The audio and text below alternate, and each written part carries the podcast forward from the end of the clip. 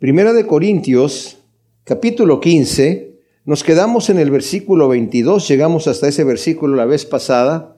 Pablo ha estado hablando aquí eh, en este tremendo, tremendo capítulo 15, que como yo he anunciado desde que estamos estudiando este capítulo 15, este es nuestro tercer estudio en el capítulo 15, cuando estudiamos el capítulo 13, muchos de los eruditos bíblicos dicen que es lo mejor que Pablo ha escrito, porque está hablando acerca del amor ágape, ¿verdad? Las características del amor ágape. Y fue, realmente nosotros nos gozamos en ese estudio también. Pero cuando entramos a ver el capítulo 15, a mí me sorprende que es un capítulo que realmente es la espina dorsal, la columna central de la fe cristiana, en donde habla acerca de la resurrección. Yo no puedo concebir que hay pastores hoy en día, eh, maestros de institutos bíblicos, que están enseñando supuestamente cosas del Evangelio y no creen en la resurrección. Ya vimos nosotros que aquí, cuando nos estaba diciendo Pablo acerca de la resurrección, cuando en los estudios que vimos anteriormente, les dice a los corintios, algunos de ustedes dicen que no hay resurrección, pero si no hay resurrección, ¿por qué estamos predicando que Cristo resucitó de los muertos? Si no hay resurrección de muertos, Cristo no puede resucitar. Y si Cristo resucitó, quiere decir que sí hay resurrección de muertos. Y si no hay resurrección de muertos y Cristo no resucitó, nosotros estamos predicando una locura, una doctrina falsa. Somos los más dignos de conmiseración porque estamos predicando algo que no es.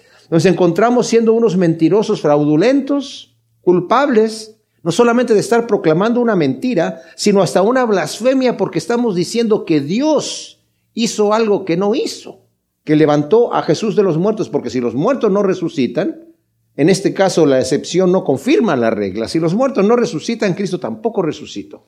Ahora, nosotros hemos oído que y predicamos, Cristo murió por nuestros pecados en la muerte vicaria, que quiere decir en nuestro lugar. Él tomó lo que a nosotros nos correspondía para cedernos lo que a Él le corresponde. Y si Cristo solamente vino aquí como un hombre y murió y se acabó, y no resucita, porque podemos pensar, bueno, pero puede ser que Cristo, como es Dios y se encarnó, murió su cuerpo físico, pero él se va al cielo. ¿Cuál es el objetivo de que resucite físicamente en el cuerpo físico? Pues ese es un, gran motivo y es lo que Pablo nos va a estar diciendo aquí. Retomemos desde el versículo 20 que leímos anteriormente para entender cuál es el, el tema que continúa diciendo Pablo. Después de que está diciendo, si ustedes dicen que Cristo no resucita, nosotros somos más dignos de conmiseración. Pero ahora, dice el versículo 20, el Mesías fue resucitado de entre los muertos como primicias de los que duermen. O sea, esto es un hecho histórico, no estamos inventando una religión. Mis amados, la religión, la palabra religión no tiene ningún sentido que empecemos a decir, bueno, si todos los caminos llevan a Roma, no importa cualquier religión, Dios conoce los corazones, ¿verdad? Y la gente que pues, de alguna manera quiere encontrarse con Él va a poder hacerlo. No necesariamente a través de Jesucristo, dicen a uno, no seas tan cerrado, por favor. Cuando Jesús estaba en el huerto de Getsemaní, la noche que lo entregaron, estaba orando, agonizando y dijo, Padre, si es posible, para ti todas las cosas son posibles, si es posible, pase de mí esta copa, mas no sea como yo quiero, sino como tú quieres. Y oró tres veces la misma oración porque estaba angustiado.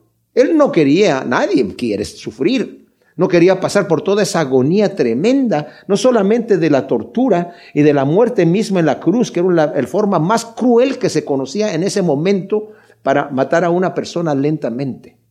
La primer cruz que se diseñó era un árbol que le sacaban punta y clavaban a la persona por el vientre y dejaban que una distancia del corazón como de unas tres pulgadas y con el peso del cuerpo la persona se iba enterrando hasta que atravesaba el corazón y se moría. Y dijeron, esa no es suficiente, cruel. Y diseñaron la cruz en donde se crucificaron a nuestro Señor. Él siendo el rey de reyes y señor de señores, el creador del universo, pudo haber escogido morir de otra manera. Pero lo hizo así para pagar por el pecado más tremendo. Esto no es una historia, una fantasía, algo muy romántico que se ha escrito. Esto es Dios interviniendo en el tiempo y en el espacio en la historia de la humanidad. Es algo real, tan real como que nosotros estamos aquí. Cristo resucitó de los muertos como primicias de los que duermen, o sea, de los que han muerto para resucitar para vida eterna. Porque todos nos vamos a morir, eso sí es cierto. Todos nos vamos a morir a menos que venga Cristo y nos arrebate así como estamos y vamos a ser transformados, como dice Pablo, ¿verdad? En, eh, Lo va a decir más adelante aquí también, en este capítulo, y lo dice también en, en Tesalonicenses. Pero el detalle es este. Nosotros vamos a morir físicamente. Ese es el umbral por medio del cual nosotros entramos a la eternidad. Este cuerpo no puede heredar el reino de Dios. La carne y la sangre no pueden heredar el reino de Dios. Este cuerpo está hecho para esta dimensión. Y esta dimensión es corruptible, se va deshaciendo. El Señor tiene diseñado un nuevo cielo y una nueva tierra, otra cosa diferente. Este universo, como lo conocemos, por fantástico que parezca lo que voy a decir, es, lo que nos dice la Escritura. Va a desaparecer, Dios lo va a deshacer, este mundo material hecho de átomos. Y va a crear uno nuevo, un cielo nuevo y una nueva tierra diferente, incorruptible, porque esto es corruptible. Las mismas leyes científicas, la segunda ley de la termodinámica, que es la ley de la entropía, dice que las cosas se van descomponiendo, se van echando a perder. La evolución es una contradicción completa de las leyes científicas. Y tal como nosotros estamos aquí es la realidad. Ahora, Cristo dice a los que duermen, que son los que, bueno, todos van a resucitar, pero no todos van a resucitar para vida eterna. Otros van a resucitar para condenación eterna. ¿Y eso quién lo dice? Lo dice la Escritura, mis amados. Y nosotros tenemos que irnos a lo que dice la escritura y no lo que, lo que inventa la gente. Cristo nos dice que es primicias de los que duermen. ¿Qué quiere decir esto? Las primicias eran la ofrenda que traía el pueblo a Dios en el Antiguo Testamento. De su cosecha el Señor pedía los primeros frutos, no lo que sobraba, no, lo primero y lo mejor. Esa era una garantía de que Dios iba a seguir proveyendo para ellos aún mejor y más abundante. Cuando nosotros le damos a Dios lo mejor de nosotros, Dios no necesita nada, ¿eh? Entre paréntesis. Dios no necesita absolutamente nada. Yo soy el que necesito de Dios. Entonces, cuando yo le estoy dando a Dios lo que corresponde, porque Él lo ha demandado así, Él me deja que yo me quede con nueve tantos y le pase uno, la décima parte, como reconocimiento a que Él es el que me está bendiciendo y que de Él son todas las cosas. No porque Él las necesite, Él no necesita absolutamente nada. Pero esas primicias eran para eso, era una garantía en que yo tengo fe en que Dios me ha provisto esto, yo lo reconozco y tengo la garantía de que Él me va a proveer. Bueno, Cristo es las primicias de los que duermen. Porque así como Cristo resucitó de los muertos, nosotros tenemos esa esperanza. Así como Él fue levantado de los muertos, yo, nosotros también vamos a ser levantados. Cristo también es el primogénito de entre los muertos, nos dice Colosenses 1.18. Ahora, que resucitó en un cuerpo glorificado e incorruptible y que asegura la resurrección corporal e incorruptible de los que duermen en Cristo Jesús. Cuando Él resucitó en cuerpo creyeron que era un fantasma, sobre todo cuando se les aparece en un cuarto donde estaban ellos encerrados y a puerta cerrada de repente el Señor aparece como si atravesando la pared. Entonces dijeron, este es un fantasma porque nadie atraviesa así la pared. Y como estaban todos asustados, el Señor les dijo, miren, soy yo, tóquenme, tóquenme. Y como todavía no creían, dice, pásenme algo de comer para que vean que yo soy real. Tengo un cuerpo real. Y empezó a comer y ya se dieron cuenta que sí, era un cuerpo. Ahora, pero dice que es el primero que resucitó. ¿Por qué no resucitaron otras personas? El mismo Jesús resucitó a la hija de Jairo en Marcos 5, del 35 al 43.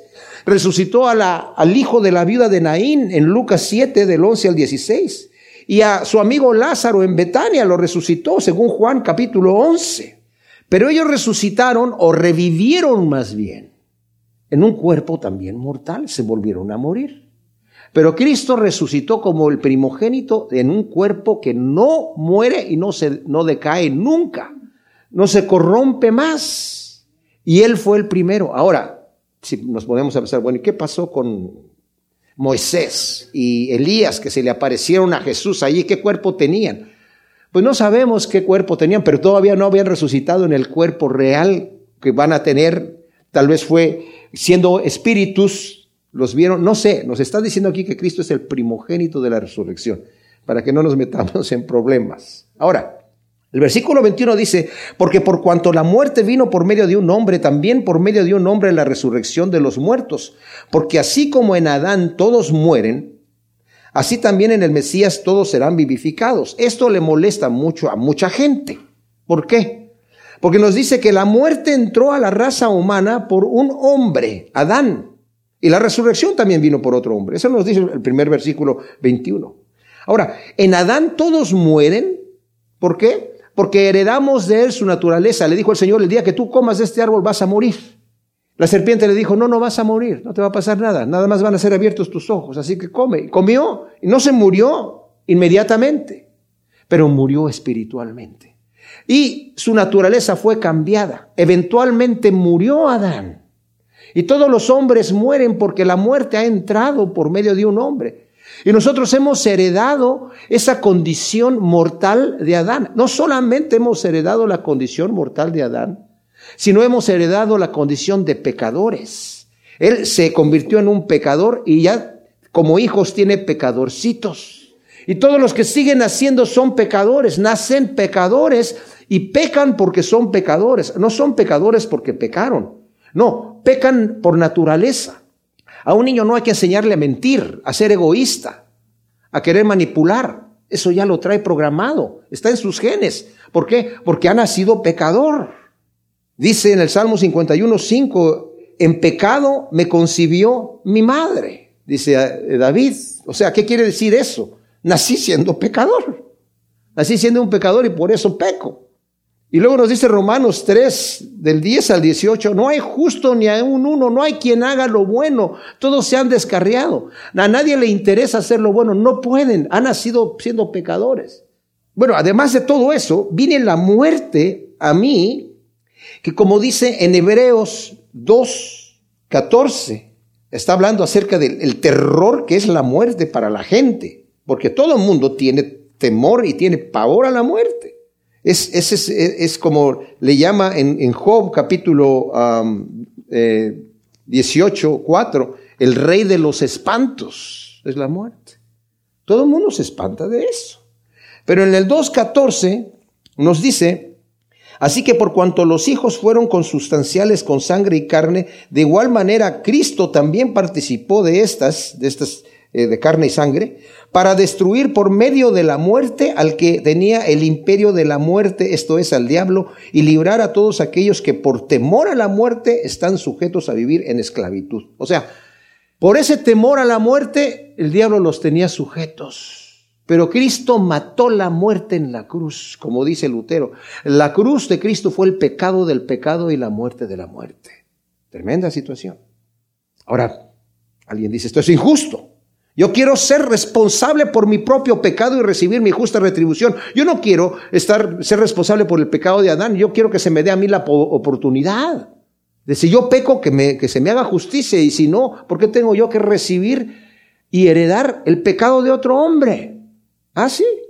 ¿Quieres eso? ¿Quieres que se te juzgue inmediatamente? Pues ahí en Hebreos, como nosotros acabamos de leer ahora, justamente, Después de lo que acabamos de leer, dice, porque ciertamente, versículo 16, no viene en ayuda de los ángeles, sino que viene en ayuda de la descendencia de Abraham. ¿Qué quiere decir esto? Los ángeles, ese es el, ese es lo que tienen los ángeles. Los ángeles pecaron inmediatamente, fueron juzgados.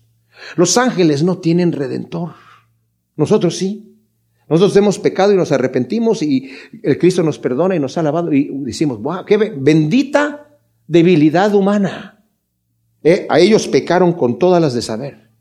Y dice Pedro, los ángeles que pecaron están reservados para juicio, no tienen salvador. Así que si tú quieres ser juzgado por tu pecado, dices, yo quiero que se me juzgue, no hay manera. Porque en el versículo que acabamos de leer, el versículo eh, 21, porque por cuanto la muerte vino por medio de un hombre, así también por medio de un hombre la resurrección de los muertos. Así como yo me identifiqué con Adán y recibí de él, ahora por medio de la fe puedo recibir la vida de Cristo Jesús. Esa es la tremendísima bendición para una resurrección de vida. Es lo que Pablo nos está diciendo aquí. Entonces dice, eh, empieza después de que nos da esta realidad para que nos, nos fijemos y no lo veamos como una maldición el hecho de que hemos sido identificados en Adán, porque ahora en Cristo Jesús no hicimos nosotros nada para nuestra salvación. Cristo, porque Él lo determinó así, fue a morir en la cruz, siendo nosotros sus enemigos, dice la Escritura. No tuvimos que hacer buenas obras, no teníamos que eh, sacarnos una medallita de buena conducta o tener algún tipo de credencial. Es más, los más pecadores que hemos llegado al Señor reconociendo nuestro pecado, hemos sido hechos pobres en espíritu cuando nosotros decimos, Señor, yo no sé cómo venir delante de ti, no tengo ninguna credencial, no soy digno. Bienaventurados los pobres en espíritu, literalmente la palabra es mendigo. Es la palabra que, porque hay varias palabras en griego que significan pobreza. Una es la pobreza donde la persona apenas tiene lo suficiente para, para, comer y para vestir. Otra es una pobreza que la persona solamente tiene lo suficiente para comer en ese momento y no tiene más. Y la ropa que trae puesta o los harapos que trae colgando, nada más, no tiene nada más. Pero hay otra palabra que es la palabra que ni siquiera tengo lo que necesito para comer, ni sé cómo obtenerlo, ni tengo lo que necesito para vestir, ni sé cómo obtenerlo, ni soy capaz de obtenerlo.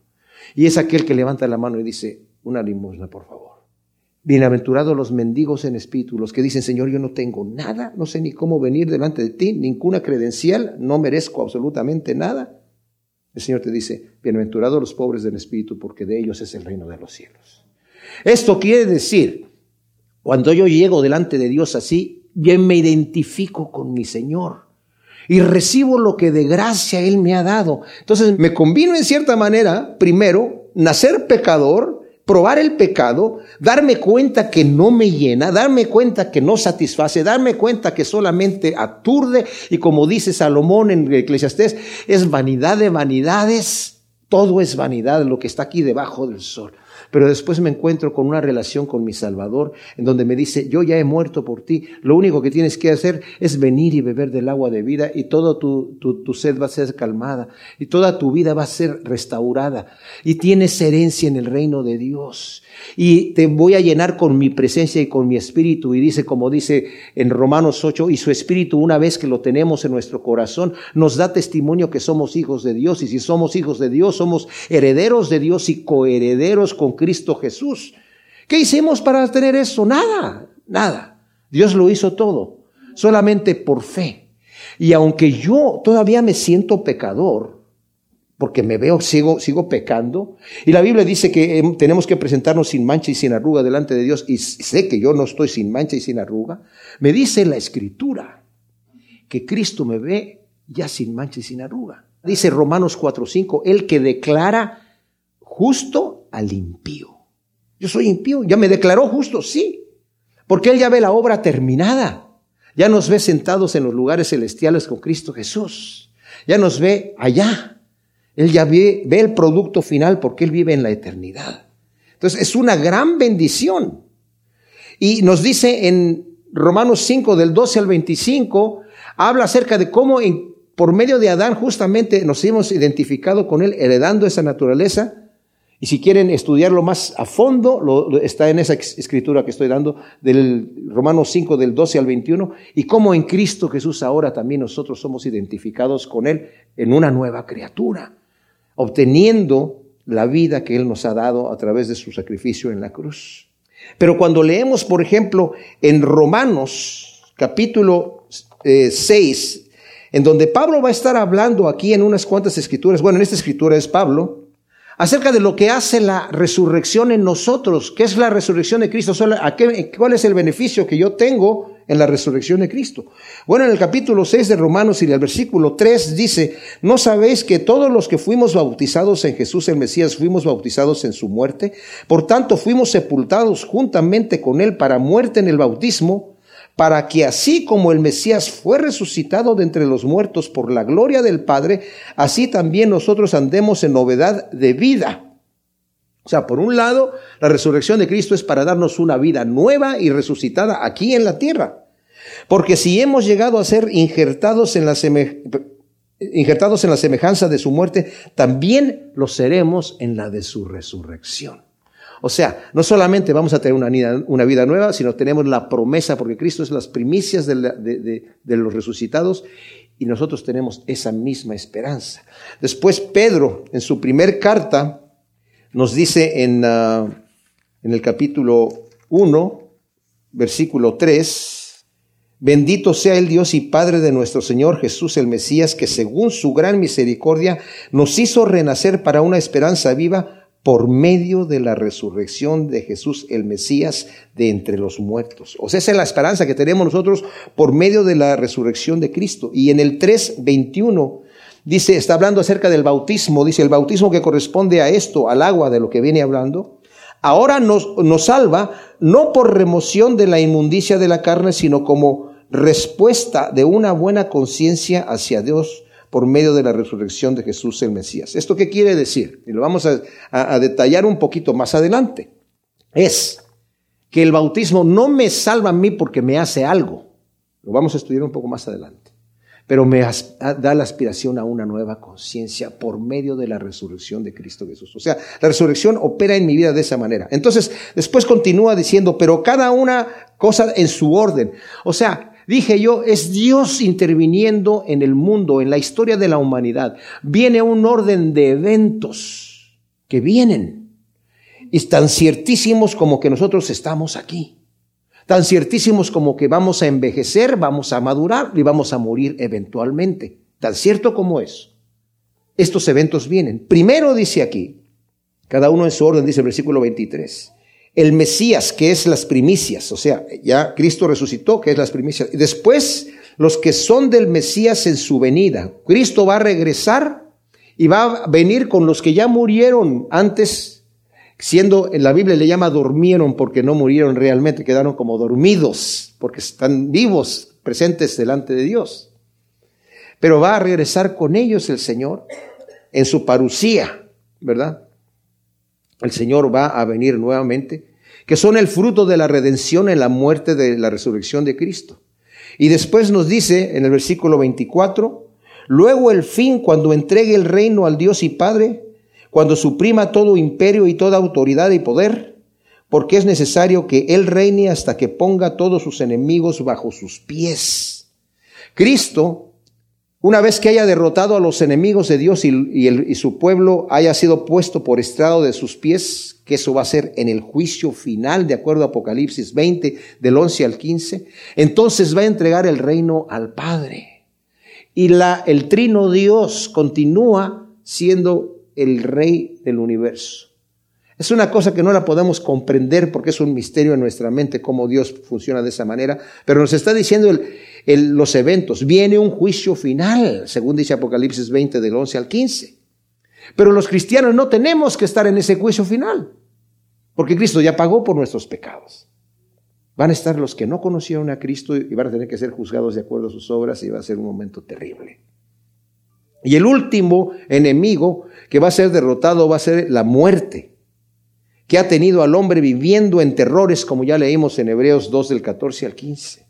Eso es glorioso. Y al final nos dice, porque el versículo 26, no vi el posterior enemigo que es destruido es la muerte, porque todas las cosas sometió bajo sus pies, pero al decir todas las cosas se han sido sometidas, claro es que está exceptuando a aquel que le sometió todas las cosas. Y cuando le hayan sido sometidas todas las cosas, entonces también el Hijo mismo se sujetará al que le sujetó a él todas las cosas para que Dios sea todo en todos. ¡Wow! ¡Qué tremenda cosa! O sea, gloria a Dios. Al final Dios será todo en todos. Ese es el plan perfecto de Dios, altísimo, glorioso amor de Dios. Y como le dice, ese es el plan, le dice Pablo a Timoteo en su segunda carta, versículo 1 del 8 al 10, ese fue el plan de Dios desde antes de los tiempos de los siglos. Dios tenía ese plan perfecto y eso se está, como dije yo, es algo que vino dentro del tiempo y el espacio, mis amados, para que nosotros entendamos que esta es una gran realidad de nuestra vida. La resurrección de Cristo nos da vida. Aquí en Primera de Corintios 15, versículo 29, hasta aquí Pablo nos ha estado diciendo acerca de la importancia de que reconozcamos la resurrección de los muertos. Los corintios estaban predicando un evangelio, pero había una corriente allí de escépticos que no creían en la resurrección, tal vez influenciados por las corrientes griegas de filosofía que había, en donde ellos decían todo lo que es material es corruptible, y todo lo que es espiritual, eso es lo bueno, eso es lo que es, y en cierta forma tienen razón, pero a lo que ellos iban es que para ellos un cuerpo resucitado era como, ¿para qué queremos que resucite el cuerpo si les está estorbando al espíritu? Ellos no entendían un cuerpo glorificado. Porque Pablo nos habla en Romanos 8 que dice que nuestra carne gime queriendo ser revestidos de incorrupción, porque nos vamos envejeciendo, nos vamos enfermando, nos vamos literalmente muriendo con el tiempo, poco a poco. Desde que nacemos nos empezamos a morir. Y ese es el destino para la carne nuestra, envejecerse y terminar. Del polvo hemos sido tomado y vamos a regresar al polvo. Ese fue lo que el Señor le dijo a Adán cuando pecó. Del polvo fuiste tomado, Adán, y tú vas ahora a regresar al polvo. Y eso nos sucede a todos nosotros. Pero en Cristo Jesús, esa resurrección que ahora se nos aplica a aquellos que por fe hemos venido delante de Él a recibirle como Salvador, esa es la esperanza que ahora tenemos. De ser, como dije yo, somos personas eternas y como dice Daniel, todos van a ser levantados de los muertos, unos para vida eterna y otros para condenación y confusión perpetua. Nosotros decidimos qué es lo que va a pasar con nosotros, porque la voluntad de Dios, nos dice Pedro, es que nadie se pierda, sino que todos procedan al arrepentimiento. El Señor le dice a Ezequiel, yo no quiero la muerte del injusto. El que se muere en injusticia y recibe la condenación, escogió ese camino, escogió ese camino. Entonces, ahora entramos en este versículo 29, que es un versículo muy, muy, muy, muy controversial. Está hablando pues acerca de que el Señor ha resucitado, lo ha dicho ya, que Dios ha entrado en el tiempo y en el espacio y luego nos pone un orden cómo tiene que ser las cosas. Cristo las primicias, después los que van a regresar con Él en su parucía, o sea, en su regreso aquí, porque Cristo va a regresar aquí, y de hecho va a reinar mil años aquí en la tierra con los suyos, y después de esos mil años los pueblos que hayan quedado aquí sobre los cuales estemos reinando con el Señor, se van a levantar en contra del Mesías, como que el Señor nos va a dejar probar qué bonita es la tierra, sin el pecado y la corrupción que, que, entró por medio de Adán por mil años. Y después de eso, Satanás va a volver a tentar a esta gente, que se van a levantar en contra del Señor, y el Señor los va a destruir, dice, con el poder de su palabra. Les va a decir, muéranse y se van a morir. Ahí, ahí se acabó la cosa, ¿verdad? Y después de eso va a venir el juicio de Dios, el juicio final. Todo esto no es una fábula, es algo real que viene, mis amados. Y muchas veces a nosotros como que no, no nos cae la realidad hasta que la tenemos enfrente. Creemos que vamos a vivir eternamente. Y mucha gente vive como diciendo a mí, vemos las tragedias que suceden y dice, bueno, sí, a aquel le pasó aquello. Prendemos las noticias, ¿verdad? Y estamos tomando nuestro cafecito, mirando las noticias. Ay, mira qué lo que hicieron. A mí no me va a llegar. A mí no me va a tocar esa cosa hasta que nos toca. Bueno, esta es una cosa así. Viene un juicio final, viene un encuentro con nuestro Creador y nos vamos a estar delante de Él y vamos a escuchar una de dos cosas. Apártate de mí, maldito al fuego eterno, o venid bendito de mi Padre al reino preparado desde antes de la fundación del mundo. ¿Qué queremos escuchar? Depende de nosotros qué es lo que queremos escuchar. ¿Qué queremos escuchar? El Señor quiere que escuchemos, venid bendito de mi Padre al reino preparado. Es lo que Él quiere. Entonces Pablo acaba de hablar de todas estas realidades, dice, y al final todos los enemigos van a ser puestos por estrado de sus pies y luego el reino va a ser entregado nuevamente al Padre. Y lo que va a venir después en los cielos nuevos y, los cielos, y la nueva tierra no tenemos ni la menor idea de lo que va a ser aquello. Pero la escritura nada más para que nos demos cuenta. Si ustedes han entrado en alguno de esos hoteles lujosísimos que uno dice, wow, mira nada más, o en alguna mansión de algún extramillonario o billonario y ve uno los lujos que hay ahí, sobre todo si han contratado diseñadores y arquitectos de muy alto renombre, se queda uno impresionado con esas cosas. Bueno, dice la escritura que la ciudad, la santa ciudad que el Señor va a hacer descender de los cielos, Él es el arquitecto, el constructor, el decorador. ¿Se imaginan ustedes? Va a ser una cosa que el Señor nos va a, tener que reparar la quijada que se nos va a caer, ¿verdad? Vamos a andar todos enyesados por un tiempo ahí de la quijada. Pero aquí entra un versículo bien controversial. Si no es así, que Cristo ha resucitado y todo esto viene, ¿qué harán los que son bautizados por los muertos? Si realmente los muertos no son resucitados, ¿por qué pues son bautizados por ellos? Y luego continúa hablando. ¿Y por qué nosotros estamos en peligro toda hora? Y como que uno dice, momento, momento. Ahí. Pablo entró y de repente mete un versículo ahí como que no tiene nada que ver con nada. Y les digo, mis amados, ese es un versículo que ha traído tanta controversia que hay tantas interpretaciones como intérpretes. O sea, uno toma un comentarista y dice una cosa, otro dice otra cosa, otro dice otra, otro dice otra. Y al final dice uno, ya, ya no sé ni por, para dónde me voy. ¿De qué se trata esto? Bueno, muchas veces cuando tenemos un texto así en la escritura, la forma correcta de tomarlo es, hay otros textos alrededor de la escritura que sí dicen las cosas que son y dicen otras cosas que no son. Un solo texto no puede ir en contradicción del tenor de la escritura y Pablo no se puede contradecir a sí mismo en un periodo tan pequeño de sus palabras. Entonces, primero debo de decir que cuando leemos esto, los que se bautizan por los muertos, es una interpretación equivocada sin respaldo bíblico. ¿Qué cosa? La regeneración bautismal. ¿Qué quiere decir la regeneración bautismal? Que el bautismo me perdona los pecados. ¿Me entendieron? El bautismo nos dice, Pedro te salva, no quitando la inmundicia de tus antiguos pecados, sino como la aspiración de una nueva conciencia. O sea que el bautismo no me va a limpiar de mis pecados. El bautismo es un ritual. O sea, nosotros somos cristianos cuando recibimos a Cristo Jesús. Bueno, y si no te bautizas, ¿eh? ¿no eres cristiano? Sí eres cristiano. Pero si te bautizaste, eres un cristiano obediente. Porque el Señor dice, el que creyera y fuere bautizado, ese será salvo. Y cuando digan, prediquen el Evangelio a toda criatura y bautícenlos en el nombre del Padre, del Hijo y del Espíritu Santo. Y nada más, porque Cristo lo dijo, yo lo hago. Porque además es a mí, como dice Pedro, me va a cambiar mi forma de ser. Es como, eh, eh, miren, nosotros no nos hace nada cuando nos damos la mano, cuando nos damos un abrazo. Eso no, física, químicamente no produce nada.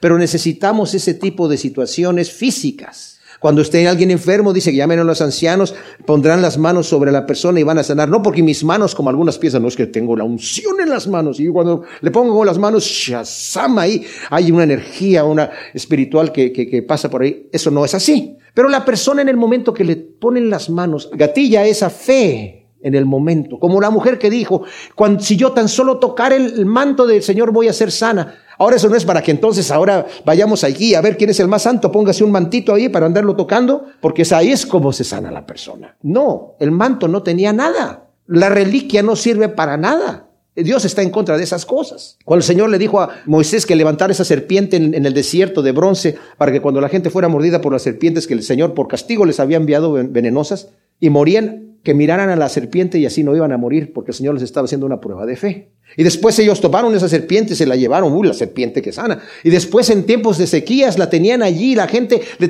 le estaba dando culto a la serpiente. Y Ezequías, que volvió la adoración a Dios, la tomó y la hizo pedazos. Y le llamó, esto es un pedazo de bronce nada más y la gente lo está como venerando la reliquia. Eso es, eso es idolatría pura. La destruyó.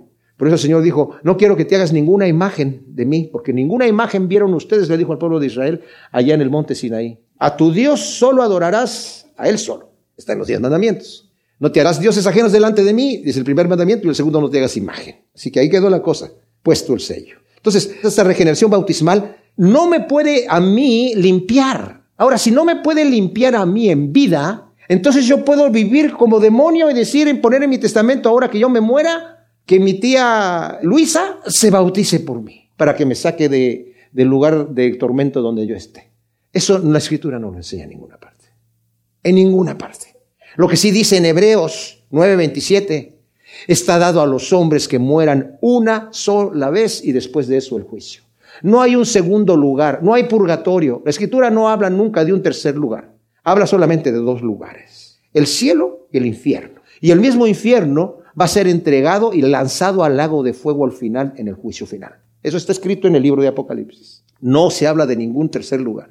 No hay manera que, ni con misas, ni con bautizos, ni con cosas así a la persona se le haga salir de donde estuvo. Una vez que se muere la persona, se selló el final. A cuenta nos ponemos de este lado de la eternidad. Si de este lado yo invoco el nombre del Señor, como dice Romanos, y creo en mi corazón que Jesús lo levantó de los muertos, voy a ser salvo. Me apodero de esa fe, confieso mis pecados. De este lado, del otro lado, no importa lo que creas y lo que digas. Señor, Señor, que no hicimos? Ya, too late. Demasiado tarde. Demasiado tarde. Entonces, de este lado. Entonces dije yo, los que se bautizan por los muertos es una interpretación equivocada y sin respaldo. Los mormones se bautizan por los parientes finados que tal vez no se bautizaron, o sea, ellos no saben si se bautizaron o no, mejor para estar seguros. Y por eso ellos tienen esos eh, eh, lugares en donde uno va y puede, le pueden reconstruir su árbol genealógico inmediatamente, porque ya lo tienen casi listo, para que en ese momento tú te puedas empezar a bautizar por todos tus parientes, que no sabes si está bien ahí, o estuvieron si, se, si están en el cielo, ¿dónde están? Vamos a sacarlos todos ahí. Eso la escritura no lo enseña en ninguna parte. Tomar este versículo y sacarlo fuera del contexto para crear una religión, una falsa doctrina, es equivocado. Ahora, hay los que se bautizan a favor de algún convertido que murió antes de tener oportunidad de bautizarse. O sea, ¿qué quiere decir esto? Un convertido que se convirtió pero no tuvo la oportunidad de bautizarse, uy, quedó incompleta la situación, entonces yo me bautizo por él. Eso es ilógico, es absurdo. El, que, el, convertido que, no tuvo la oportunidad de bautizarse está en el cielo con el Señor. El, ladrón que estaba al lado del Señor cuando el, le dijo, Señor, acuérdate de mí cuando vengas en tu reino, estaba crucificado al lado del Señor crucificado. Y el Señor crucificado le dijo, hoy estarás conmigo en el paraíso. Las personas que no tuvieron oportunidad de bautizarse van a entrar al reino de los cielos. Están, eh, eh, como dije, el bautismo es simplemente un acto de obediencia y que nos ayuda en nuestra conciencia. Y no es lo que está predicando Pablo aquí. Ahora, hay algunos que dicen, y pudiera ser esta una interpretación. Que Pablo está mencionando una posible práctica pagana. No es que Pablo está diciendo bautícense por los muertos, porque yo también me bauticé por mi abuela. No está diciendo Pablo algo así. Pablo nada más es posible que esté mencionando, hay algunos de ustedes que tienen una práctica de bautizarse por los muertos, tal vez una práctica pagana. Pero si los muertos no resucitan, ¿para qué se están bautizando por los muertos? O sea, en otras palabras les está diciendo, realmente en el fondo de su corazón saben ustedes que los muertos sí resucitan pero se están dejando influenciar por la popular filosofía de que como en una carne va a resucitar no los muertos. Dice el libro de Eclesiastés, mis amados, que el Señor ha puesto eternidad en el corazón del hombre. O sea, realmente todas las personas tienen la sensación de que cuando yo me muera ahí no termina todo. Es absurdo pensar así. Aunque la gente se esfuerce en querer pensar así, porque quieren pensar que no tienen que entregar cuentas a un Dios santo como Richard Dawkins, que dice, la religión enseña el peligro de que la muerte no es el final. La muerte no es el final. Pero él quiere creer eso, pero en el fondo de su corazón sabe que no es así. Pero como quiere vivir una vida de perversión, él dice, yo no quiero presentarme delante de un, no quiero tener que responderle a un juez justo, a un Dios justo, este, voy a negar la existencia de Dios.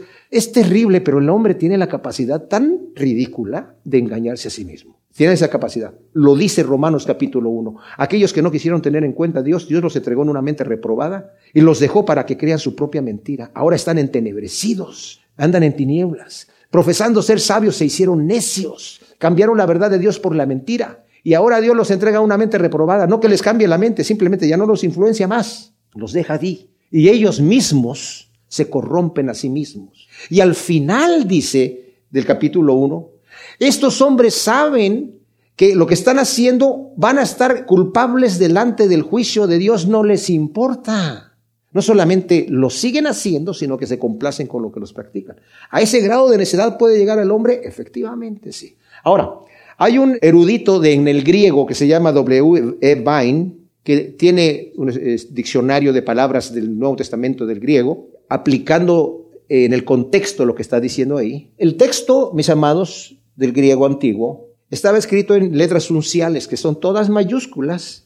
No tenía espacios entre palabra y palabra. Y eso, la puntuación y la separación de las palabras, se las da el intérprete que está tratando de darle sentido a lo que está escribiendo ahí. Este señor Vine sugiere que la lectura de este versículo bien pudo haber sido, en vez de ¿qué harán los que se bautizan por los muertos? Es más bien, ¿qué harán los que se bautizan? Por los muertos es que se bautizan, si es que los muertos no resucitan. ¿Entienden? ¿Qué harán los que se están bautizando? Se estarán bautizando por los muertos nada más. Si los muertos no resucitan, ¿por qué se bautizan para quedar muertos? O sea, lo único que están haciendo es declarando que se van a morir o que ya se murieron con Cristo. Pablo explica en Romanos 6 del 1 al 10 el significado del bautismo, que es un símbolo de nuestra muerte y resurrección con Cristo, como ya leemos un versículo ahí. Entonces, está diciendo Pablo, si los muertos no resucitan, los que se están bautizando, que es la interpretación desde el señor Vain, ¿para qué lo están haciendo? Para recordar la muerte, para recordar que se van a morir o que ya se murieron con Cristo y quedarse muertos. Si los muertos no resucitan, ¿para qué lo están haciendo? Los que se bautizan. O tal vez está diciendo que los que se están bautizando, se están bautizando para, si los muertos no resucitan, tal vez no son ustedes, pero los que se están bautizando, se están bautizando para quedarse muertos, ¿verdad? ¡Qué locura! ¿Por qué lo hacen? Pablo continúa diciendo, ¿y por qué nosotros estamos en peligro a toda hora?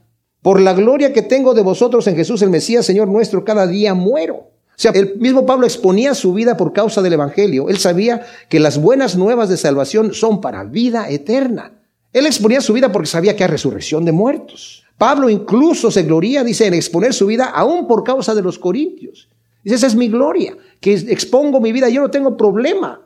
Dice, porque si me quieren matar, Pablo decía, para mí el morir es ganancia. Sea lo que sea, Pablo dice, si el Señor me va a llevar, que me lleven, estoy con Él, estoy mejor, que, prefiero eso que quedarme aquí. Pero si el Señor me mantiene aquí, es por causa de, ustedes para seguir haciendo el trabajo que tengo que hacer aquí. Tremenda cosa, tremenda convicción. Ahora, Pablo continúa diciendo, si como hombre batallé contra fieras en Éfeso, ¿qué provecho obtuve? si los muertos no son resucitados? Entonces comamos y bebamos porque mañana moriremos. Wow. Si los muertos no resucitan, dice Pablo, los peligros y vituperios que él sufría sería puro masoquismo o como el desvariar de un loco. ¿Para qué estoy exponiéndome a golpes? En Damasco lo querían matar, lo tuvieron que bajar por una canasta, los discípulos, en cuanto se convirtió, empezó a predicar el Evangelio y ya lo querían matar. Se fue a Jerusalén, en Jerusalén comenzó también a hablar en las diferentes sinagogas, ya lo conocían y lo querían matar, lo tuvieron que sacar de allí. En Listra lo apedrearon, lo dieron por muerto. En Filipos lo carcelaron, en Éfeso dice luché contra fieras y bueno, continúa la vida de Pablo que era toda esa, no que luchaba contra fieras en un circo de esos romanos, no, se refiere a la gente que lo estaba atacando. Dice, ¿para qué lo hice? Si los muertos no resucitan, comamos y bebamos que mañana moriremos. En el mismo Salomón en Eclesiastés 6, 3 al 6 dice, si yo no vivo una vida feliz aquí debajo del sol y vivo una vida de puro golpe, aunque viva mil años dos veces, mejor es un abortivo que yo. Porque él no va a ver el problema que yo voy a estar viviendo. O sea, ¿de qué me sirve existir en este planeta si voy a estar viviendo infeliz? Eso es si los muertos no resucitan. Porque el mismo Salomón en el capítulo 3, del 16 al 17, y al final del libro de Eclesiastés, en el 12, del 13 al 14, dice, entiende una cosa, que todos vamos a comparecer delante de un Dios justo, el cual le va a dar a cada uno lo que corresponde de acuerdo a sus obras. Así que, fíjate cómo vives tu vida. El mismo rey Salomón lo está diciendo allí. Ahora el versículo 33 dice, no os dejéis engañar, las malas compañías corrompen las buenas costumbres. ¡Wow! La importancia, mis amados, de conocer y mantener una doctrina sana. En Judas, en la carta de Judas que está ante el Apocalipsis, dice, contended firmemente por la fe que fue entregada una vez a los santos. Pelea por esa fe, por esa verdad real. La doctrina, mis amados, no es para teólogos. La doctrina es para nosotros, para todos nosotros. Aquí en la iglesia, mi, trabajo como pastor maestro es enseñar una sana doctrina, que estemos todos enriquecidos con una doctrina porque eso nos va a mantener firmes. Como dice la escritura, para no dejarse llevar por cualquier viento de doctrina, según dice Efesios 4, y, lo voy a leer porque es importante, porque el Señor ha puesto pastores y maestros dentro de la iglesia. En el 4.11 dice, Él mismo, Cristo, dio unos apóstoles, otros profetas, otros evangelistas, otros pastores y maestros, a fin de adiestrar a los santos para la obra del ministerio, para la edificación del cuerpo del Cristo, hasta que todos lleguemos a la unidad de la fe y del conocimiento pleno del Hijo de Dios, a un varón perfecto, a la medida de la estatura de la plenitud del Mesías, para que no seamos niños fluctuantes, zarandeados por las olas, llevados a la deriva por todo viento de doctrina, por la astucia de hombres que emplean con maestría las artimañas del error, sino que hablando la verdad en amor crezcamos en todas las cosas en aquel que es la cabeza, el Mesías. Wow. Dice Ernesto Trencher, la mala doctrina engendra malas costumbres. Y dice, es posible ser muy ortodoxo en doctrina, o sea, conocerla toda y, y bien, y a la vez fallar en la práctica del amor y de la honradez, etc. Pero en tal caso, se trata de una aplicación deficiente de las enseñanzas del maestro. ¿Se entendió? O sea, puede que yo sepa mucho de la sana doctrina y que la tenga muy bien, pero no la estoy practicando porque no la estoy aplicando a mi vida. Lo que no es posible es negar la doctrina cristiana o no conocerla y a la vez llevar un fruto moral y espiritual que corresponde a la enseñanza de la vida en Cristo. O sea, no se puede vivir haciendo la voluntad de Dios como Él dice si yo no conozco lo que dice la Escritura. ¿Me explico? Entonces, Ahora, eso no quiere decir que todos tenemos que ser eruditos bíblicos y conocernos la escritura para arriba y para abajo, porque yo sé que hay lugares en donde no tienen la palabra de Dios y el Espíritu Santo está guiando a nuestros hermanos, sobre todo en la iglesia perseguida. Pero la doctrina es sana. La doctrina que ellos tienen es sana. Y si nosotros tenemos la Biblia y la oportunidad de estudiarla, pues el Señor espera que usemos esos, esas eh, cosas que nos ha dado y que también usemos el cerebro, no lo dio para, para usarlo, ¿verdad? Entonces, termina diciendo aquí, volver justamente a la sensatez y no sigáis pecando, porque algunos adolecen de la percepción de Dios. Hablo para vergüenza vuestra. Pablo exhorta a los corintios a pensar justa y sensatamente acerca del conocimiento de Dios y de sus santos propósitos. Pablo, mis amados, y el resto de los apóstoles nos escriben acerca de la necesidad de vivir vidas santas que glorifiquen a Dios y nos advierten del gravísimo peligro de vivir en pecado y sus consecuencias. O sea, vivan sensatamente. Ya nos dijo que las malas conversaciones corrompen las buenas costumbres. Ustedes no permitan que nadie les esté engañando con doctrinas falsas Qué peligro grande hay en aquellos lugares, aquellas iglesias que no enseñan la palabra, mis amados, enseñan lo último que está de moda y ni siquiera tiene fundamento bíblico. Y la gente se deja llevar por cualquier viento de doctrina. El mismo Pablo le dijo a Timoteo, cuídate que en los últimos tiempos la gente se va a cansar de escuchar la sana doctrina y se van a levantar maestros que les enseñen de acuerdo a sus deseos carnales, que les den permiso de vivir como les da la gana. Se van a levantar maestros que les den palmaditas en las espaldas y que le digan, no hay problema, vive como quieras, Dios conoce tu corazón. Esas iglesias están así de llenas hoy en día. Porque la verdad duele. Es como una, la palabra de Dios penetra como una espada de doble filo y corta, y corta todo aquello que está mal y tenemos mucho que se nos corte. Ahora, el mismo Señor también nos advierte que no todo el que le dice Señor, Señor entrará en el reino de Dios, sino el que hace la voluntad del Padre. Dice, por sus frutos los van a conocer, dice desde Mateo 7 del 16 al 23. El árbol malo produce malos frutos y el árbol bueno produce buenos frutos. Fíjate qué clase de árbol eres tú. No andes mirando el otro árbol. Mira tu vida, cómo vives. Porque no todo el que me dice Señor, Señor va a entrar en el reino de los cielos. Muchos van a venir en aquel día, Señor, Señor, que no hicimos muchas obras para ti. No predicamos, echamos fuera demonios, resucitamos muertos. El Señor no les va a decir cuáles muertos, cuáles demonios. El Señor no va a negar eso, va a decir, nunca los conocí. ¿Cómo? Pues si yo soy Juanito, yo soy Pedro, yo soy... No te conocí en mi relación Señor, siervo. Nunca fui tu Señor. Hiciste lo que tú querías hacer en tu vida. Eres un hacedor de maldad. Apártate de mí. Al fuego eterno maldito. ¡Wow! ¡Wow, wow, wow! ¡Qué tremenda cosa! ¿Quiénes son estos? Son gente que conocían del Señor. Son gente que a lo mejor iban a la iglesia. Yo no sé. Pero como alguien dijo por ahí, no hay llanto más amargo que el llanto de aquel que cree que va a entrar al reino de Dios y no entra. ¿Cómo nos aseguramos? Viene un día del juicio, mis amados, y si ciertamente estamos seguros en Cristo, no nos confiamos al grado de descuidar nuestro caminar. No nos podemos sentar en un sillón y decir ahí de ese lazy boy y decir, no importa, Dios me va a rodar al reino de Dios. Voy a entrar rodando. Así que aquí en inglés tenían una, una calcomanía que decía, let go and let God. O sea, no le estorbes a Dios, deja las cosas como están porque vas a ser estorbo. No, sí tengo que descansar con el Señor. Pero también tengo, dice, esforzaos a entrar por la puerta estrecha, dice Lucas 13, 23 al 28. Esforzaos a entrar por la puerta estrecha, porque muchos querrán entrar, dice, y no podrán. No se detiene ahí, ahí se detiene el versículo. Dice, esforzaos a entrar por la puerta estrecha, porque muchos querrán entrar y no podrán una vez que se haya cerrado la puerta. O sea, es, no es a través de mi fuerza, es a través de la fuerza de Dios, pero el Señor me deja la decisión. Tú tienes la decisión, ¿verdad? Así que sepamos, Cristo resucitó, mis amados. Todos vamos a resucitar. Unos para vida eterna, los que recibimos a Cristo como nuestro Salvador, y en eso estamos seguros, firmes. Y aquellos que le han rechazado, para condenación y para confusión perpetua. Gracias Señor, te damos por tu palabra. Te pedimos que nos siembres estas semillas en nuestros corazones y nos lleves, Señor, en el temor tuyo, a vivir vidas que te agraden en todo, Señor. Ponemos nuestras debilidades y todo lo que somos en tu mano, Señor y te pedimos que ciertamente nos ayudes, Señor. Acuérdate que somos polvo en el nombre de Cristo Jesús. Amén.